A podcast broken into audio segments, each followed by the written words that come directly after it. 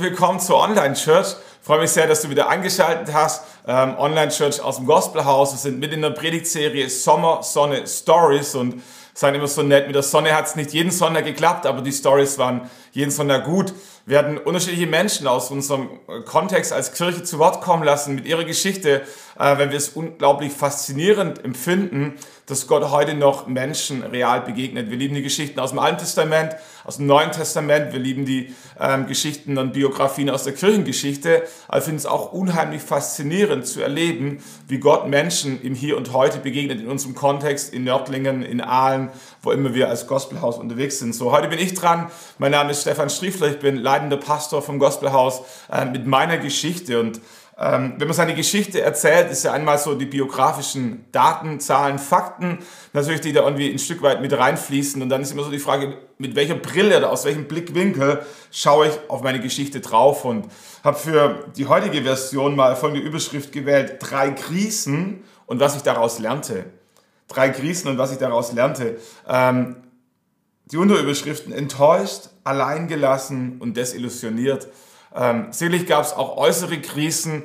Meine Frau hatte eine halbseitige Gesichtslähmung bei der Geburt unserer ersten Tochter, ähm, einen schweren Autounfall mit zwei ihrer Kinder. Wir haben ein Gemeindehaus umgebaut mit vielen körperlichen Herausforderungen. Wir kennen schlaflose Nächte, weil die Kids einfach nicht durchgeschlafen haben. So das, das normale Leben. Ähm, aber mir ging es an der Stelle gar nicht so sehr um die äußeren Kämpfe, sondern vielmehr um die inneren Kämpfe, um die inneren Struggles mit, mit mir, mit meinem Herzen, die Herausforderungen so in den letzten Jahren ähm, wo Gott mich so durchgeführt hat und wofür ich dankbar bin, ähm, Glaubenserfahrungen gemacht zu haben in diesen Krisen. Enttäuscht, alleingelassen und desillusioniert. Aufgewachsen bin ich mit einem großen äh, geistlichen Erbe in der christlichen Familie. Meine Eltern äh, sind beide gläubig, auch alle Großeltern, Opa, Oma, väterlicher und mütterlicherseits, ähm, haben an Gott geglaubt, sind in der Freikirche äh, groß, nicht groß geworden, aber haben sich für eine Freikirche entschieden, haben dort dann ihr Leben gelebt. Ähm, mein Großvater äh, mütterlicherseits war Laienprediger, war viel unterwegs in unterschiedlichen Kirchen zu predigen, hat eine Kirche in seinem Ort mitgegründet als Leiter einem Team gemeinsam, äh, war im Vorstand unserer Kirchenbewegung mit dabei. Ähm, väterlicherseits haben meine Großeltern das, das Grundstück, das erste Grundstück, äh, wo die damalige Kirche ihr Gemeindehaus drauf gebaut hat, gespendet aus ihrem Portfolio, das sie als Landwirte hatten. Ähm, und so, so bin ich groß geworden mit, mit gläubigen Eltern. Für mich war es normal, am Sonntag in die Kirche zu gehen. Ich kann kaum äh, Sonntag erinnern, außer wir waren im Urlaub, wo wir als Familie nicht im Gottesdienst gewesen sind. Ich weiß noch, Schwäbisch Hall, Mittelblock, zweite Reihe, das war unser Platz. Da sind wir gesessen, Papa, Mama und dann wir Kids. Und das war gleich auch so ein bisschen die, innere Positionierung meiner Eltern. Wir, wir waren nicht äh, ganz vorne, wir waren nicht die Leiter, mein Papa war nicht der Pastor, äh, aber gleich dahinter war mein Pastor als Support, ehrenamtlich, Lehrer von Beruf, äh, immer engagiert, immer mit dabei, wenn es was zu tun gab. Und ich glaube, was mich von meinen Eltern geprägt hat, neben einer ganz großen Liebe zu Jesus, ist ähm, eine Liebe zur Gemeinde und eine Liebe zur Arbeit. Mein Papa ist in der Landwirtschaft groß geworden und äh, ist im Herzen immer so ein verkappter Landwirt geblieben. Ähm, Lehrer von Beruf, aber wenn Weinberg lese, wenn Traubenlese war im Weinberg, äh, wenn, wenn Erntezeit war, wenn es irgendwas zu tun gab auf dem Hof, da, dann war mein Papa mit dabei und wir als Kinder haben es geliebt, auf dem landwirtschaftlichen Hof bisschen unterwegs zu sein, die Kühe zu streichen, die Hühner, die Eier zu suchen und all diese Geschichten, die man eben so macht. Und mein Papa hatte immer Freude an Arbeit, ob es in der Landwirtschaft war, bei seinem Bruder dann, ob es zu Hause im Garten war, ob es ein Umzug war und jemand, der ein Haus gebaut hat, ähm, wo es immer Arbeit gab, war mein Papa gerne mit dabei und ähm, es hat irgendwie abgefärbt als mich als kleiner Junge, ich wollte immer mit. Ich war immer gerne mit dabei und ich war dann ganz enttäuscht, wenn es keine Arbeit gab für kleine Jungs, weil es eben vielleicht zu schwer war oder die, die Fachkompetenz gefehlt hat auf dem Bau. Äh, aber diese Herzenseinstellung, dass Arbeit nicht eine Strafe und nicht eine Last ist, sondern dass Arbeit Spaß machen kann, mit diesem Gefühl, abends ins Bett zu liegen und zurückzuschauen, zu sehen, ich habe was, was geleistet, ähm, das hat mich tief geprägt. Zum einen so bis heute ähm, habe ich Spaß an Arbeit. Bis heute bin ich gerne im Office oder was immer es zu tun gibt, auch praktisch. Ähm, ich glaube, das kommt von meinem Vater ähm, ganz stark, selig auch von meiner Mutter. Ähm, was sowohl mein Vater als auch meine Mutter mit in mein Herz reingepflanzt hat, ist eine ganz große Liebe zur, zur Ortsgemeinde, zur lokalen Kirche. Ähm, Wie gesagt, wir waren jeden Sonntag in der Kirche, wir waren aber auch unter der Woche in der Kirche, wir waren bei Sonderveranstaltungen mit dabei. Äh, wenn in der Gemeinde was los war, dann waren wir mit am Start. Das, das war einfach so und es haben wir als Kinder auch nie diskutiert, habe ich auch nie drunter gelitten. Im Gegenteil, ich habe mich super wohl gefühlt in Gemeinde, in Kirche, hatte dort Freunde, äh, habe relativ früh angefangen als Teenager mitzuarbeiten bei den Royal Rangers, christliche Pfadfinder. Aber das hat mein Leben geprägt. Wir haben viel über Gemeinde zu Hause gesprochen. Ich habe meine Eltern viele Löcher im Bauch gefragt, warum das so und nicht anders und ob wir hier noch und dort eine Idee und einen Verbesserungsvorschlag und bin vor allem bei der Mutter, äh, die da ein riesen Herz hatte und viel Geduld, äh, super dankbar für Stunden, die wir am Esstisch saßen und einfach über Gemeinde diskutiert haben. Ähm, so bin ich groß geworden, habe ich dann bekehrt als, als kleiner Steppke, ich war sechs Jahre alt ähm, in der Kinder-Schüler-Bibelwoche, so hieß die Schübivo, Schüler-Bibelwoche, habe ich meine Hand gehoben, ein Gebet gesprochen, Herr Jesus, äh, vergib mir meine Schuld, komm in mein Leben. Ich glaube, das ist so ein Gottesbiss, so in, dieser, in diese Richtung. Und das war noch bis heute und das ist mein, mein Bekehrungsmoment, äh, wo ich bis heute dran, dran festhalte. Es gab sicherlich noch weitere Momente als Teenager dann, wo ich die Entscheidung erneuert habe. Aber was es nie gab, ist so, so ein richtiger...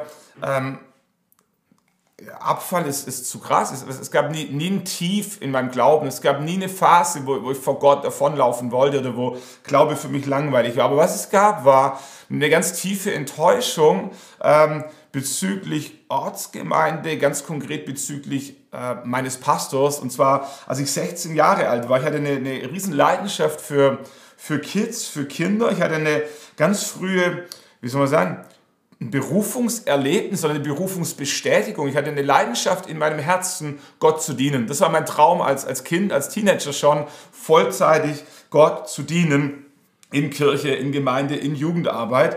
Und am 8. Mai 1914, ich war 14 Jahre alt, war die Segnung der Teenager in unserer Gemeinde. kam eine Frau auf mich zu mit einem, mit einem kleinen Zettel, wo sie die Prophetie draufgeschrieben hat, ein Reden Gottes für mich als Stefan. Dann heißt es, du wirst ausgehen und Samen aussäen. Dieser Samen wird aufgehen und Frucht bringen zu meiner Zeit. Dein Amt ist es, diesen Samen zu säen. Schau nicht auf die Umstände oder die Menschen, sondern erwarte alles von mir. Denn ich bin der Herr und ich will dir Anweisungen geben. Ich will dir den Weg und die Methoden zeigen. Verlass dich nur auf mich, dann wird es dir gelingen, den Samen auszusäen. Ich habe dich berufen, mach diese Berufung fest. Ich war 14 Jahre alt und ich wusste, das ist das, wo ich mein Leben rein investieren möchte. Da gab so, so, ein, so eine Leidenschaft, so eine Freude schon, schon vorher. Aber diese Prophetie, dieses Reden Gottes von einer Frau, die mich wohl kannte, aber die nicht besonders nah dran war, war jetzt nicht meine Eltern, war nicht mein Jugendleiter, nicht mein Pastor. Die, dieses Reden Gottes durch diese Frau, ähm, das hat in meinem Herzen was ausgelöst, weil ich zum ersten Mal verstanden habe, es bin nicht nur ich, der einen Traum in seinem Herzen trägt, sondern es ist Gott, der etwas in mich sieht und es sind Menschen, die das bestätigen. Äh, ich war 14 Jahre alt und habe an diesem Tag mit Gott einen Deal gemacht, äh, mein Leben ihm zur Verfügung zu stellen und Reich Gottes zu bauen. So viele Menschen wie nur irgendwie möglich mit ihm in Kontakt zu bringen. Hat sich dann so ausgewirkt, ganz unmittelbar. Ich war bei den Rangern aktiv, christliche Pfadfinder, habe ein Team geleitet, bei Camps mitgeholfen, äh, habe angefangen bei der Schülerbibelwoche dann als Mitarbeiter mit dabei zu sein und wie gesagt, als ich 16 war, war der Traum in meinem Herzen, ein sogenanntes Schnuppercamp zu organisieren. Also ein Camp für Kinder, die noch nicht Teil unserer Royal Ranger Gruppe waren, sondern die einfach von extern eingeladen wurden, reinschnuppern konnten und so zum ersten Mal mit, mit, mit Kirche, mit Pfadfindertum, mit, mit Gott in Kontakt kamen. Und ich war 16 hatte einen Freund, der war auch 16 äh, und wir beide hatten diese Leidenschaft und wir haben das organisiert der Zeltlagerplatz hieß Weckhof, das gibt's bis heute. Das ist so mitten im Wald mit einer Quelle und einem Plumpsklo und äh, ganz weit weg von irgendeiner Zivilisation. Ähm, und das haben wir uns ausgesucht und es gab noch kein Internet, kein Social Media. Was es gab, war Minimarkt, Kleinanzeigen in der Zeitung. Und dort haben wir eine Annonce geschaltet ähm, unter Aktionen oder wie das hieß. Ähm, damals ähm, Schnuppercamp für Kinder von 9 bis 14, Anmeldung unter und dann die Telefonnummer. Und äh, wie soll ich sagen, da haben sich tatsächlich Eltern gemeldet und haben ihre Kinder angemeldet, bei zwei 16-Jährigen äh, eine Woche ins, in den Wald zu gehen, um zu zelten. Und für uns war das völlig klar, wir rocken das ähm, mein jüngerer Bruder Matthias, 14 Jahre alt damals, wurde auserkoren, der Camp-Koch zu sein. So 14 Jahre offenes Feuer, äh, 30 hungrige Mäuler. Äh, und wir, wir dachten, dass das läuft. Wir haben das im Griff. ähm, bis dann so eine Woche vorher, es hatten sich inzwischen 20, 25 Kinder angemeldet, meine Eltern intervenierten und dachten, es wäre vielleicht doch gut, wenn wenigstens ein Erwachsener, äh, Volljähriger mit dabei wäre, einfach versicherungstechnisch und falls dann doch was wäre. Und so wurde mein Vater abdelegiert, ähm, diese Aufgabe zu übernehmen was wir nicht verstanden, warum das notwendig war, aber wir haben es akzeptiert. So, und in dieses Setting rein kam, kam meine erste große Enttäuschung in meiner geistlichen Reise, im geistlichen Dienst, äh, nicht im Vorfeld dieses Camps. Für mich war das völlig klar, dass es mit das Wichtigste ist, äh, Menschen mit Gott in Kontakt zu bringen, die Gott noch nicht kennen. Und es war ausgemacht, dass unser Pastor damals äh, sich Zeit nimmt, mit uns mitzugehen. Und er hat sich dann ein paar Monate vorher nochmal gemeldet und sagt, du, ich kriege das zeitlich nicht in meinen Terminkalender rein, was heute würde ich sagen, nachvollziehbar. Ähm, es gibt so viel zu tun als Pastor, aber als Kind mit diesem Horizont von Royal Ranger, Schnuppercamp, äh, diese Berufung, brach für mich eine Welt zusammen. Ich konnte nicht verstehen, wie ein Pastor was Wichtigeres zu tun haben könnte, als Kinder mit Gott in Kontakt zu bringen. Und, und vielleicht kannst du es gar nicht nachvollziehen, aber für mich hat es sich angefühlt wie, wie Liebeskummer, wie extremster Liebeskummer. Für mich ist eine Welt, eine Welt zusammengebrochen, ein Herz zerrissen. Oh, oh ich habe empfunden, wie wenn das Schnuppercamp stirbt. Ich dachte, ich dachte es, wir schaffen es ohne unseren Pastor nicht und es war ausgemacht. Ich fiel, fiel echt in, in ein Loch äh, und als 16-Jähriger mit allen Emotionen saß im Gottesdienst und hatte Bitterkeit im Herzen, Hass im Herzen. Ich konnte der Predigt nicht mehr folgen. Ich bin nach Hause gegangen, habe mit meinen Eltern äh, geschumpfen über, über, über meinen Pastor, über die Predigten, über das, was er sagt und das, was er lebt, dass es nicht zusammenpasste und all diese Geschichten. Heute ähm, kann ich drüber schmunzeln. Ich bin unheimlich dankbar für meinen Pastor, ähm, dass er überhaupt an, an so einen jungen Spund wie mich geglaubt hat, dass er Türen geöffnet hat, mich mich machen hat lassen, mich unterstützt hat, mir Freiraum Raum gegeben hat und all diese Dinge. Aber damals als 16-Jähriger ist eine Welt für mich zusammengebrochen und ähm, ich war kurz davor oder mittendrin richtig bitter zu werden, richtig bitter zu werden. Und wir haben das Camp durchgezogen, das Camp war ein Erfolg, es lief gut, aber nicht mit einem guten Herzen. Das Herz war, das Herz war, ich zeig's dir, das Herz war, ähm, wenn, wenn, du nicht willst, dann, dann, dann brauche ich dich eben nicht, dann, dann mache ich es ohne dich. So. ich habe ähm, Monate gebraucht, über diesen Schmerz hinwegzukommen und irgendwann zu verstehen, was Salomo im Buch der Sprüche beschreibt, Kapitel 4, Vers 23, bewahre dein Herz, denn in ihm entspringt die Quelle des Lebens. Ich habe zum ersten Mal erlebt in meinem Leben, in meiner heilen Welt, ähm, dass Menschen enttäuschen können, dass auch Reich Gottes und Kirche kein, kein heiler Ort ist oder kein, kein Ort ist, wo, wo, wo wir für Enttäuschung gefeit sind. Äh, und das war für mich ein, ein Riesenschlag ins Gesicht als junger Mensch, aber es war eine wertvolle Lektion, ähm, zu verstehen, dass Gott mir eine Berufung gegeben hat und ich für meine Berufung und für mein Herz selber verantwortlich bin. Es sind nicht die Menschen um mich rum, die mögen Sachen richtig machen oder mögen Sachen falsch machen. Es gab unterschiedliche Betrachtungsweisen, unterschiedliche Blickwinkel, all diese Geschichten. Aber es ist meine Berufung, es ist mein Herz und dafür bin ich verantwortlich. Und das war eine harte Schule für mich als 16-jähriger, wilder äh, Teenager voller Leidenschaft mit einer Berufung im Herzen und mit dieser Enttäuschung umzugehen. Ich bin dankbar, dass ich diese in jungen Jahren lernen durfte oder lernen musste, zu verstehen, bewahre dein Herz, denn in ihm entspringt die Quelle des Lebens. Ich möchte das zurufen. Ich weiß nicht, was deine Berufung ist, was deine Leidenschaft ist und welche Menschen dich enttäuscht haben in deiner Kindheit, ähm, in deinem Erwachsenensein, auch, auch im Kontext von Kirche, im Kontext von Pastoren, von Leitern, auf die du hochgeschaut hast ähm, und die, sich, die dich enttäuscht haben. Und es mag sein, dass du zu Recht enttäuscht bist und trotzdem möchte ich dir Mut machen, es ist möglich, über diese Enttäuschung hinwegzukommen. Es ist möglich, sein Herz zu bewahren, seine Berufung festzuhalten, selbst wenn Menschen dich enttäuschen. Die Berufung, die Gott dir gegeben hat, ist deine Verantwortung. Und ich habe für mich gemerkt, ich möchte nicht im Himmel oben ankommen und Gott erklären, dass mein Pastor mit 16 mich enttäuscht hat und das der Grund ist, warum ich nichts mehr für Gott tun konnte. Und es war ein harter Kampf, aber ich bin dankbar, diese Krise mit Gottes Hilfe und der Hilfe meiner Eltern und vielen, vielen Gesprächen und offenen Ohren äh, überstanden zu haben. Die zweite Enttäuschung, die zweite Krise in meinem Leben habe ich überschrieben mit allein gelassen bin Pastor geworden, habe Theologie studiert, bin Pastor geworden in Nördlingen und, und gefühlt lief, lief alles gut. Die Gemeinde ist gewachsen äh, von 35 auf sag mal, 60 Leute innerhalb von einem Jahr. Wir haben ein neues Gemeindehaus gekauft. Ich bin mit 28 in Vorstand unserer Bewegung reingewählt worden. Und es kam so gefühlt die, diese dieser, dieser Stolz in meinem Herzen hoch, ähm, ich, ich, ich kann das, ich, ich weiß, wie es geht.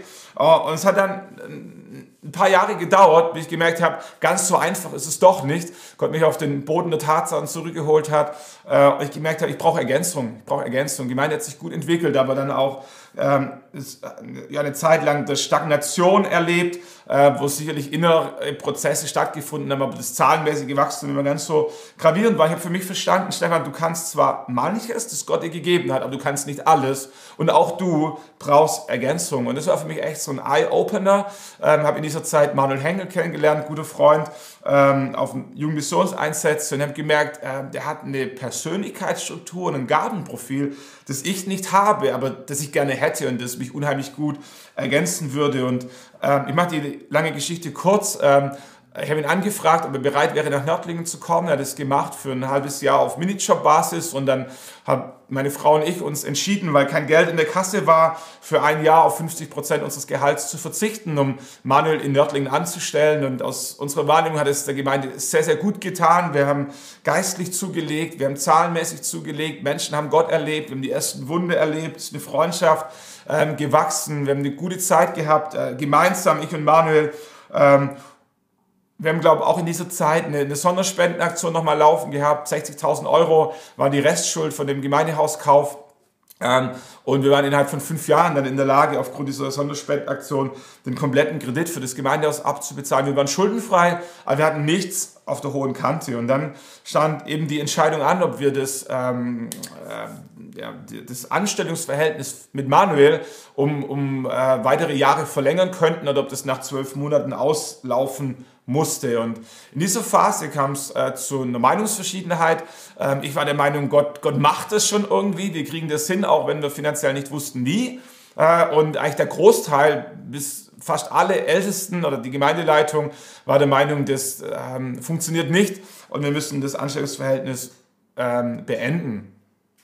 Das war für mich völlig unverständlich. Ich habe tatsächlich auch nicht äh, immer gut und weise reagiert. Ich kann stur, kann dickköpfig sein. Äh, ich war jung. Das hat dazu geführt, dass wir am Ende bei Peter Wenz in Stuttgart, eine große Gemeinde, äh, im Büro saßen, weil wir äh, uns so festgefahren hatten, äh, dass wir keine Entscheidung herbeiführen konnten, beziehungsweise nur über, über einen Riesenbruch. Ähm, und so kam die Idee auf, zu Peter Wenz zu fahren, ihm die Situation zu schildern und um Rat zu fragen. Und wir saßen da drin, Peter Wenz schaut uns an und sagt, Jungs, ähm, das, was da bei euch passiert, das ist eine geistliche Geschichte. Und geistliche Geschichten müssen geistlich gelöst werden. Geht nach Hause, fastet und betet und bittet Gott um eine Antwort. Und es war das Letzte, was ich hören wollte. Ich war, ich war Ärmel hochkrempeln, schaffen, diskutieren, machen, zusammenraufen und, und so Sachen umsetzen. Und ähm, so gingen wir trotzdem nach Hause, weil wir ja nichts anderes wussten. Alle anderen Optionen waren noch schlechter. so gingen wir nach Hause und wir, wir haben gebetet. Und das Ende vom Lied war, dass ein Tag, bevor diese Gebetszeit, das Hießen vorbei war, ähm, so in meiner Erinnerung zwei Ältesten anriefen, ihr, ihr Amt niederlegten. Zwei andere hatten schon ähm, die, die Zeit davor ihr Amt niedergelegt. Wir waren ein großes Team mit acht, neun äh, Leute, Leute im Leitungsteam. Ähm, er hat mich, ja, wie soll ich sagen, durcheinander gebracht. Auf der einen Seite hat es mich gefreut, um der Sache willen, dass ein paar, ähm, die mit Nein gestimmt hätten, nun nicht mehr an Bord waren. Auf der anderen Seite waren, waren es Weggefährten, waren das Menschen, die, die ich wertgeschätzt habe, Menschen, die mir immer den Rücken gestärkt haben, die äh, an meiner Seite waren. Und ähm, das hat so, so einen Dominoeffekt ausgelöst und am Ende der Geschichte war das halbe Leitungsteam nicht mehr da, also im Leitungsteam ist in der Gemeinde geblieben. Wir hatten ähm, eine schwierige Zeit. Ähm, die Mitgliederversammlung hat dann dafür gestimmt, dass das Anstellungsverhältnis verlängert wird, aber trotzdem war, ähm, habe zum ersten Mal in meinem Leben gespürt, wie es sich anfühlt, im Wind zu stehen, die, die Verantwortung auf den eigenen Schultern tragen zu müssen. Davor waren es immer das Leitungsteam, das waren die, die Älteren, die Erfahrenen, das waren die Säulen der Gemeinde. Ich habe meine verrückten Ideen eingebracht, ich habe hart argumentiert für die Sache, die mir wichtig war, aber ich wusste, am Ende tragen wir das gemeinsam. Am Ende sind Menschen an meiner Seite, die die Verantwortung tragen, die die Finanzen im Notfall mit zusammenbringen, die, die mich schützen und, und wie so ein Sicherheitsnetz. Und auf einmal habe ich empfunden, dass in der Sache zwar der Weg frei war, Manuel weiter angestellt werden konnte, aber dieses Sicherheitsnetz nicht mehr da war ähm, und, und ich diese ganze Last der Gemeinde auf meinen eigenen Schultern empfunden hatte.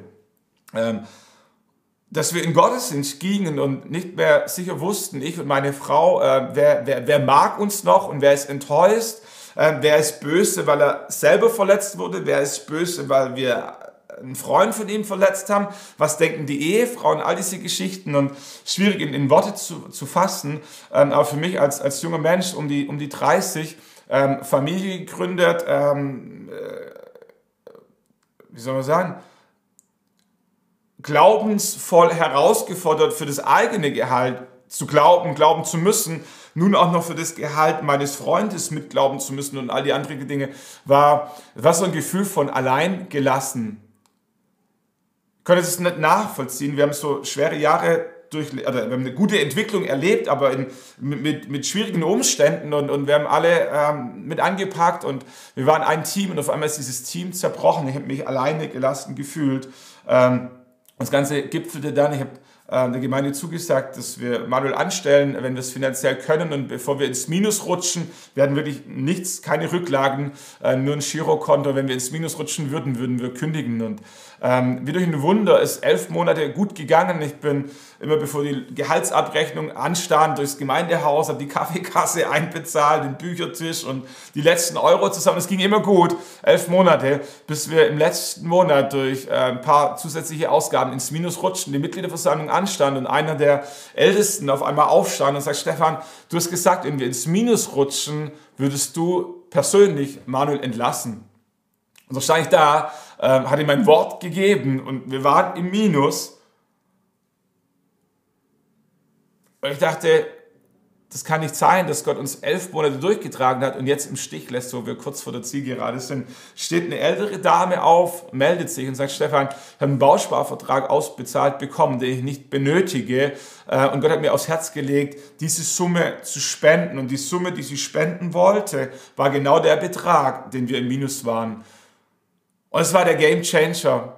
Ähm, Gott hat sich dazugestellt. Äh, bei all dem, wo ich mich alleine gefühlt habe, war Gott immer an unserer Seite und er hat durchgetragen, jeden Monat ähm, bis zum Ende. Und seit diesem Moment will ich nicht sagen, dass wir keine finanziellen Herausforderungen mehr haben, aber wir sind nie mehr mit dem Rücken zur Wand gestanden. Gott war immer treu, wir konnten ein Haus erweitern, wir konnten Personal anstellen. Ich habe eine Lektion gelernt in dieser Krise, wo ich mich allein gelassen gefühlt habe, dass, dass Gott treu ist. Das heißt, wenn Menschen gehen, wenn Menschen enttäuschen, wenn, wenn ich Menschen enttäusche und mich am Ende alleine fühle, ist Gott an meiner Seite. Gott zieht das Ding mit mir nach vorne ähm, und möchte das zurufen, egal in welche Krise du, du, du steckst, äh, wo du dich von Gott alleine gelassen fühlst. Gott ist treu. Gott, Gott hat Wege und Möglichkeiten, dich durchzutragen. Wenn Menschen dich verlassen, er verlässt dich nicht. Manchmal sind es Krisen, die es braucht, um das zu verstehen. Aber es war eine zweite wichtige Lektion, die ich in meinem Dienst äh, verstanden habe. Bewahre dein Herz, denn in ihm entspringt die Quelle des Lebens. Und zweitens, Gott ist treu. Mache deine Berufung niemals von Menschen, sondern immer einzig und allein von Gott abhängig. Und die dritte Krise ist überschrieben mit desillusioniert. Festgestellt, Berufung kostet einen Preis. Als junger Pastor habe ich immer gedacht, wenn die Gemeinde mal groß wird, äh, dann wird es einfach. Pastorenteam, Gemeindehaus, ähm, viele Mitarbeiter, große Gemeinde, viele Menschen. Ich dachte immer, je größer eine Gemeinde wird, desto einfacher wird es. Und in manchen Bereichen ist es auch tatsächlich wahr. Natürlich mit mehr Musikern ist es einfacher, einen guten Worship zu machen. Mit mehr Prediger ist es einfacher, einen guten Predigtplan auf die Beine zu stellen. Mit mehr Finanzen hat man mehr Möglichkeiten. Und das war, in vielen Bereichen wird Gemeinde einfacher, wenn Gemeinde größer wird. Aber was auch zunimmt, wenn Gemeinde größer wird, ist, die Last der Verantwortung, ähm, die Bürde von Entscheidungen, das Leid einzelner Menschen. Und das ist so ein bisschen das, was wir, ich zumindest, weiß nicht, wie es meine Frau empfunden hat, die letzten Jahre so ein bisschen empfunden hat. Also nicht desillusioniert im Sinne von, ich habe keine Lust mehr, aber desillusioniert im Sinne von, ähm, die Illusion, dass Dienst irgendwann mal einfach geht, dass wir alles in der Hand haben, alle Bausteine zusammen, ähm, ist eine Illusion. Die Abhängigkeit zu Gott bleibt und Berufung kostet immer einen Preis. Ich habe von manchen Herausforderungen schon erzählt, habe angedeutet, dass meine Frau schweren Autounfall hatte. Die letzten Jahre erlebt, wie, wie Menschen, Pastoren, die an meiner Seite waren, äh, den Dienstort gewechselt haben. Matthias Brandt ist nach Pforzheim gegangen, Manuel Henkel zur Hoffnung für alle nach Aalen. Manuel Hinzen hat sich entschieden, in Heidenheim mit einer selbstständigen Gemeinde äh, losgelöst vom Netzwerk äh, weiterzuarbeiten. Das ist alles legitim und alles, alles fair. Ähm, und, und trotzdem und trotzdem hat es mich so ein bisschen desillusioniert im, im Sinne von, ähm, es wird immer alles besser und immer alles einfacher. Es hat einen Preis gekostet, es hat wehgetan, ähm, Menschen zu segnen, Menschen zu loszulassen, ähm, die, die mir ins Herz gewachsen sind, die an meiner Seite waren, die ähm, die harten und die guten Zeiten gemeinsam erlebt haben und, und einfach zu erleben, dass, dass Berufung, wenn Gemeinde sich verändert, es einen Preis kostet. Auch, auch, auch für den leitenden Pastor. Ähm, Dinge verändern sich, Beziehungen verändern sich, ähm, die Erwartungshaltung der Menschen. Eine meiner größten Ängste ist, ist Menschen zu enttäuschen. Jeder von uns möchte geliebt werden, ich auch. Äh, und ich habe hab verstanden, es ist unmöglich, von jedem geliebt zu werden. Aber das heißt, es gibt trotzdem ein paar Menschen, wo man, wo man eine Vision reingetragen hat, ähm, die, die man nicht mit dem Versprechen geködert hat, aber die, die, wir, die man an Bord geholt hat, wo man in ihr Leben reingesprochen hat, Gemeinden, denen man Hoffnung gegeben hat, ähm, gemeinsam was zu bewegen. Und eine meiner großen Ängste ist, Menschen zu enttäuschen, alles zu geben und am Ende doch zu merken, dass es nicht, nicht gut genug ist. Und ich merke, je größer die Gemeinde wird, desto, desto schwieriger wird es, allem gerecht zu werden. Und die Abhängigkeit von Gott nimmt exponentiell zu. Ähm, wir haben festgestellt, die letzten Monate, dass, dass unheimlich viel Leid zugenommen hat und losgelöst von Corona. Ähm, unser Social Media Team hat sich gemeldet mit einer jungen Frau, die ähm, Missbrauch erlebt. So, wie gehen wir mit um? Wir haben Todesfälle erlebt, wir haben Krebsdiagnosen erlebt, wir haben ethische Fragen, äh, die man abends mit in, ins Bett nimmt, ähm, Homosexualität, ähm, junges Pärchen, äh, das zusammen ist und, und, und du stehst da als Pastor und äh, musst einen Weg finden, damit umzugehen. Ähm, Gender-Themen, wo, wo Kinder sich auf einmal nicht mehr als, als Frau, sondern als Mann empfinden und, und viele andere ethische Fragen und habe festgestellt, je größer Gemeinde wird, desto größer wird auch, auch die Bürde und, und die, die Last der Verantwortung, die man abends mit ins Bett nimmt, ähm, der Preis, den man bezahlt. Bin viel unterwegs, ähm, habe es geliebt, in Nördlingen zu sein. Beziehungen sind gewachsen, Freundschaften sind gewachsen. Inzwischen erlebe ich ein Setting, wo ich einmal im Monat noch morgens in Nördlingen im Gottesdienst bin, ansonsten in Aalen, bald in Donauwörth, in Schwäbisch Hall. Festgestellt, es gibt Geburtstagspartys, da bin ich früher selbstverständlich eingeladen worden, heute gar nicht mehr, weil die Menschen einfach selbstverständlich davon ausgehen, der hat eh keine Zeit. Und ähm, ganz oft stimmt es, leider auch. Äh, und trotzdem wäre es manchmal schön, eingeladen zu sein, ähm, einfach vom Gefühl. Ähm, aber gemerkt ist, das macht was mit Beziehungen, Dinge, Dinge verändern sich und ähm, es kostet einen Preis auf allen Ebenen. Es kostet für unsere Mitarbeiter einen Preis, für unsere Leiter, für das Pastorenteam, auch für mich und für uns als Familie, ähm, Reich Gottes zu bauen, ähm, ohne, ohne da zu jammern. Aber das ein bisschen desillusioniert, heißt beschrieben, äh, festgestellt, ähm, nur weil Gemeinde größer wird, heißt es nicht, dass alles automatisch einfacher, leichter und schöner wird, sondern manches kostet einen echten Preis, wir den wir bezahlen, wenn wir Menschen mit Gott in Kontakt bringen wollen. Und trotz allem habe ich auch gelernt, die letzten Monate und Jahre nochmal neu zu buchstabieren für mich, ähm, diesen Bibelvers aus Matthäus Evangelium 6, Vers 33, wo es heißt, trachtet zuerst nach dem Reich Gottes und nach seiner Gerechtigkeit und alles andere wird euch zuteil werden. Und wir haben festgestellt, dass die, die Belohnung, der Segen, die Gunst Gottes über unserem Leben bei weitem den Preis übersteigt, den wir bezahlen müssen, um Reich Gottes zu bauen. Äh, manchmal bezahlen wir körperlichen Preis, weil wir auf Schlaf verzichten, weil wir viele Termine haben. Manchmal ist ein emotionaler Preis, weil Freundschaften gestretched werden. Manchmal ist ein finanzielles Opfer, wo man sich mit einbringt. Aber am Ende des Tages, wenn wir einen Stro Schlussstrich ziehen oder ein, ein, ein, ja, eine Bottomline machen, ähm, können wir ehrlich sagen, es war, wenn wir zuerst am Reich Gottes trachten, wird uns so vieles zuteil werden, äh, wo, wo Gott segnet. Und ähm, das sind Finanzen, die kleinsten Dinge, mit denen Gott uns segnet. Dieses Gefühl, abends ins Bett zu gehen und Menschen mit Gott in Kontakt gebracht zu haben. Dieses Gefühl, abends ins Bett gehen zu können und zu wissen, wir haben zehn Leute getauft, abends ins Bett zu gehen und zu wissen, wir haben Gäste im Gottesdienst, abends ins Bett gehen zu können und zu wissen, wir haben Menschen im Welcome Dinner willkommen geheißen, abends ins Bett ähm, gehen zu können und beim Camp to Go gesehen zu haben, wie, wie Dutzende von Kindern Gott erleben, ihre Eltern mit ins Gemeindehaus schleppen, all diese Dinge, das, das ist eine andere Dimension. Äh, und das ist genau das, dann kann ich jetzt zurück auf den Anfang, wovon diese Prophetie gesprochen hat. Du wirst ausgehen und Samen aussäen. Dieser Samen wird aufgehen und Frucht bringen zu meiner Zeit. Dein Amt ist es, diesen Samen zu säen. Schau nicht auf die Umstände oder die Menschen, sondern erwarte alles von mir, denn ich bin der Herr, dein Gott.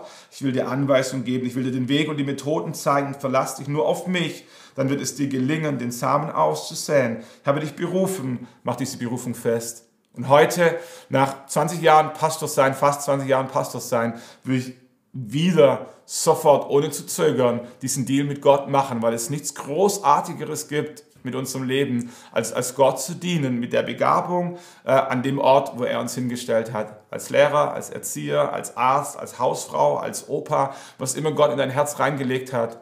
Enttäuschungen mögen kommen, wir mögen uns alleine gelassen fühlen und wir mögen desillusioniert werden. Aber lass dich nicht abhalten, es ist es wert. Bewahre dein Herz Verstehe, Gott ist treu, mach deine Berufung nicht von Menschen abhängig. Trachte nach dem Reich Gottes und erlebe, wie Gott dir Dinge zuteil werden lässt, die nichts auf dieser Welt dir geben kann. Und das ist meine Geschichte, ein Leben im Dienst für Gott, ähm, mit einem Preis, aber mit unheimlich viel Segen und unglaublich viel Gunst. Und ich möchte dir Mut machen, deine Berufung zu entdecken und deine Berufung zu leben, völlig unabhängig von Menschen und von Umständen. Lebe, was Gott in dein Leben reingelegt hat.